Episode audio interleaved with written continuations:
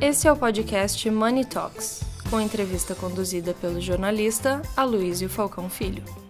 Patrocínio Ambipar e BTG Pactual.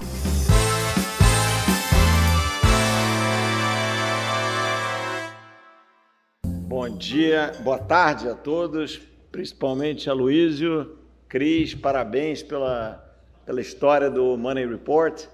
Né? Eu acho que para todos nós aqui é sempre um orgulho apoiar um veículo que defende intransigentemente a, a democracia, o desenvolvimento sustentado, o Estado de Direito e a economia de mercado. Não por uma preferência pessoal, mas por uma preferência racional. É isso que vai fazer o Brasil se desenvolver, uma sociedade mais justa, é, moralmente muito mais aprazível para todos nós e que vai entregar bem-estar para toda a nossa população. Então, que os próximos seis anos vocês continuem defendendo os mesmos ideais dos últimos seis e contarão sempre com o nosso apoio. Então, o Luiz, para falar aqui alguns minutos, como você pediu, é, para falar um pouquinho do futuro, na verdade eu vou falar do passado, mas que vai talvez dizer alguma coisa sobre o nosso futuro se a gente mantiver um mínimo de juízo com as transições que vêm pela frente. É, é sempre é muito apaixonante no ano de eleição você falar do ambiente econômico tal. Todo, tem gente que acha que está uma maravilha, tem gente que acha que é um horror, é, mais gente achando que está um horror do que uma maravilha, é, mas tem sempre muitas paixões no ar. É, e, e, e eu acho que, como o Brasil e uma tendência global nas grandes democracias se polarizou muito, então a gente está com muita, muita fumaça no espelho para a gente analisar o cenário, o cenário econômico. Mas eu quero, no fundo, aqui fazer uma, uma retrospectiva que mostra que vale a pena os esforços que foram feitos, um pouco aqui majoritária pela nossa, majoritariamente pela nossa geração aqui no Brasil. Né? O Brasil viveu dois grandes ciclos reformistas. Né? O primeiro, estou falando já do Brasil moderno, tiveram outros, mas para a gente não ficar no, no passado mais recente, é, desde a estabilização econômica, a gente teve um ciclo reformista que foi Fernando Henrique I, Fernando Henrique II, Lula I. E depois tivemos um hiato e retomamos esse ciclo reformista com Temer e governo Bolsonaro. E aqui eu estou fazendo uma análise desapaixonada, racional, tal. É, todos esses governos, até os bons, passaram por momentos ruins, cometeram erros, como faz parte aqui, todos vocês, todos nós somos empreendedores, acontecem nas nossas empresas em todos os momentos. Então, não vejo nada de errado com isso. A gente tem que olhar a nossa evolução, que ainda que a gente seja muito frustrado com a velocidade, a profundidade, a ambição das nossas transformações, a gente tem que levar tem que tentar entender para onde elas nos levaram, para se animar a lutar para continuar transformando a sociedade. Eu vi ali na sua retrospectiva desses últimos seis anos que eu chamei do último ciclo reformista, e estava lá a reforma trabalhista é, destacada, né? foi ainda no governo Temer. E podia destacar algumas outras coisas também de natureza macroeconômica ou de natureza microeconômica. Tivemos a reforma da Previdência, que foi uma das maiores já feitas no mundo em relação ao PIB. Né? Só para lembrar a dificuldade de uma reforma dessa, o presidente Macron tentou fazer essa reforma com apoio do Congresso e não conseguiu. E, relativamente ao PIB, era uma reforma menos ambiciosa que a brasileira. Não conseguimos fazer. Nós fizemos enormes evoluções microeconômicas nesse passado recente, né? A nova lei de saneamento, nova lei do gás, segunda rodada de lei de falência, culminando com o Banco Central independente, que é uma conquista da sociedade, porque, é, de uma maneira muito facilmente comprovada, em 100 anos de história de bancos centrais, bancos centrais independentes levam a taxa de juros menores no longo prazo. E é um pouco sobre isso que eu gostaria de, de falar aqui uns minutos a mais. Né? O que, que esse ciclo de reforma nos trouxe? Né? Ele parece árduo, parece difícil, parece que é sempre impopular, mas o que, que ele trouxe? É, e a despeito das paixonites da vez, é, é, é, toda a fumaça que tem no espelho, todos os erros do, do, do poderoso de, de, de, que, que vai estar de plantão, sempre vai ter um lá sentado na cadeira, é, tem um preço que reflete ou não a evolução institucional do Brasil. E o melhor preço que reflete isso é a taxa de juros, é a taxa real de juros. É, quando eu comecei a, a trabalhar nas mesas de operações, ali na primeira metade dos anos 90, é, existia um incipiente mercado de debêntures no Brasil. E esse mercado era um mercado de dois anos e, basicamente, empresas de leasing é, ligadas aos bancos, portanto, empresas de primeira linha, né? É, é, e a taxa de juros era mais ou menos inflação mais 25 a 30% ao ano. Vou repetir aqui para não ter uma confusão. Inflação mais 25 a 30% ao ano. E era basicamente esse todo o, o, o, o range nesse período aí, primeira metade dos anos 90. Muita coisa se fez, muita coisa andou, tal.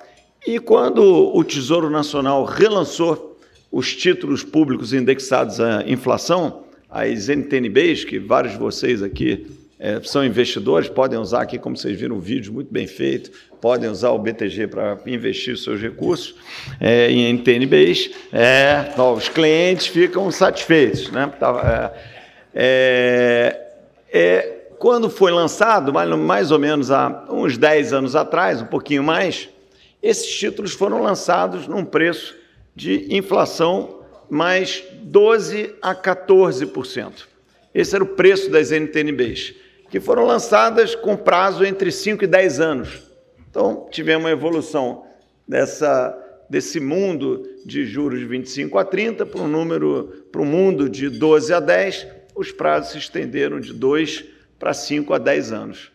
Hoje em dia, as NTNBs mais líquidas são as é, é, que vence em 2045, portanto, vamos arredondar aqui, 20 e pouquinhos anos de prazo, e, e, e operam numa taxa de juros em torno de 5,5%, né? porque a gente está num pico aqui de política monetária apertada, o low dessas taxas foram alguma coisa com 4%, 4,5%.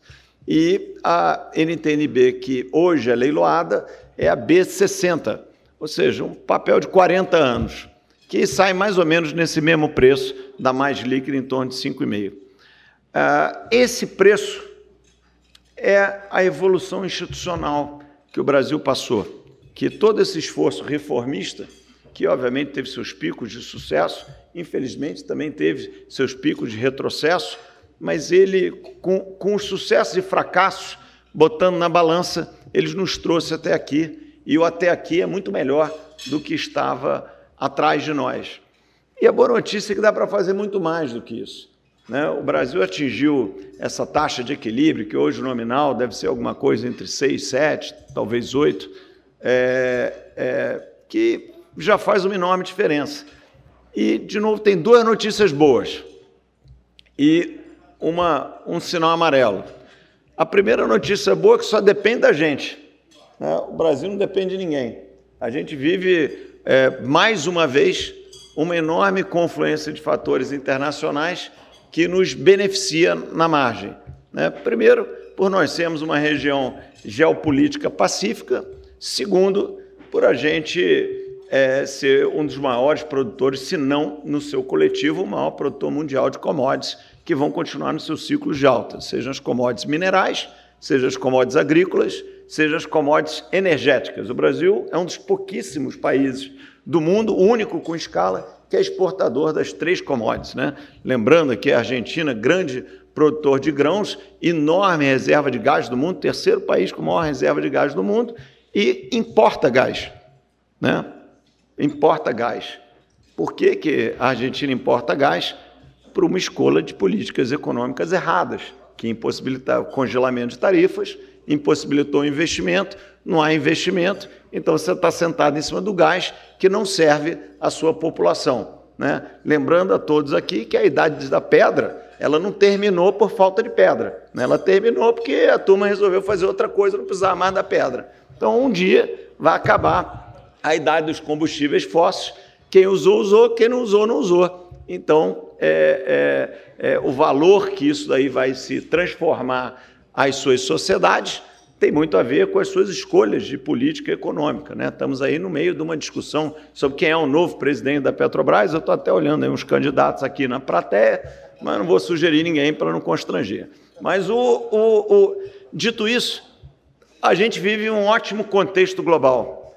É, commodities em alta, a, a nossa a previsibilidade geopolítica faz com que o Brasil seja um ótimo polo para poder atrair esse encurtamento de cadeias produtivas que vai acontecer. Né? Ele, o, o, o mundo passou por dois grandes traumas. Primeiro, a pandemia, quando estamos saindo da pandemia, chegamos na guerra. E a combinação dessas duas coisas vai criar uma certa desglobalização. Essa desglobalização ela pode ser beneficiária para nós. Né? E por que, que tem desglobalização? Porque, de repente, os Estados Unidos olhou para si no meio da pandemia e, bom, vamos acelerar a produção de máscaras. Bom, as máscaras são feitas na China, não dá para acelerar. Bom, vamos acelerar a seringa. Não, a seringa é feita no Vietnã, também não dá. Vamos fazer o IFA da vacina. Não, esse é na Índia, também não funciona. Pô, mas para que essas máquinas todas aqui? Não, elas também não estão funcionando, porque o chip de Taiwan também não está chegando. Então, de repente, a turma se tocou que existe um tema geopolítico e a guerra veio logo em seguida para mostrar que ele é mais sério e presente do que o nosso peace dividend dos últimos é, 50 anos sugeria, de que a gente tem que ter alguma preocupação estratégica. Então, nós vamos viver uma era ruim para o mundo, de uma certa desglobalização, cuja consequência é, econômica mais visível é uma certa pressão inflacionária, né? parte dessa desinflação que nós vivemos é a globalização que acontece desde 89 com a queda do mundo de Berlim. Então vai ter uma reversão nisso, mas que para nós especificamente somos pequenos como região economicamente, a América, o Brasil e a América Latina, mas podemos ser grande atrator desses investimentos. Então acho que a gente vive aqui uma oportunidade importantíssima, seja ela porque tudo que a gente produz aqui, que a natureza nos brindou, está é, tá nos seus ciclos de alta que vão continuar aí por um tempo. É, bom, porque temos uma região geopolítica que atrai esse tipo de, de é, insegurança, ou seja, essa insegurança atrai os investimentos para cá. E o que, é, como eu disse aqui, só depende da gente, e esse também é o sinal de alerta. Depende da gente fazer as escolhas certas. Né? Se nós abrasileirarmos o custo o preço dos combustíveis na bomba, os investimentos não vão acontecer e, portanto, vai faltar é, é, é, exploração de óleo e gás do mercado local. Vamos daqui a pouco, que nem a Argentina está importando gás ou óleo, mesmo tendo gigantes reservas como a gente tem hoje. Então, eu acho que a gente tem aqui um, o, o, eu contei a história da evolução da taxa de juros para mostrar que quando você faz, pelo menos majoritariamente, o certo, os resultados aparecem. E tem preços transparentes e mensuráveis para a gente poder entender o tamanho do nosso sucesso, ou, em outras palavras, o tamanho do nosso juízo, porque a gente podia ter ido muito mais longe, tivemos apenas um certo juízo de chegarmos até aqui. Eu contei um pouquinho desse ambiente é, geopolítico, econômico global para mostrar o tamanho da oportunidade. Se a gente combinar uma coisa com a outra, eu acho que a gente tem um futuro, que é onde você queria que eu chegasse, que pode ser extremamente construtivo para todos nós e principalmente para nossas sociedades. Então, acho que aqui é evitar os populismos da esquerda, da direita. Eu acho que ganhe quem for a eleição, é, vivemos uma democracia de massas funcional, então é, é, válido o, o pêndulo ir para um lado e para o outro, válido a continuidade, válido a transição. É, tudo isso faz parte do jogo e a gente deve celebrar, é, não deve se entristecer, mas usar um pouco da nossa capacidade de explicar aquilo que nem necessariamente o mundo político é, é, nasceu sabendo. Né? Os políticos eles não são nem melhores nem piores, eles são políticos, reagem a estímulos políticos e entendem a realidade política. Cada um aqui, nos seus diversos setores, obviamente conhece muito mais da dinâmica setorial, do ambiente global, daquilo que leva a crescimento de emprego e renda, muito mais do que quem vai estar lá. Então, que a gente use essa capacidade de passar palavras construtivas e construir esse futuro que pode ser tão bem escrito por nós. E, de novo, e que só depende da gente, tá bom? Aloysio, parabéns uma vez mais. Prazer estar aqui.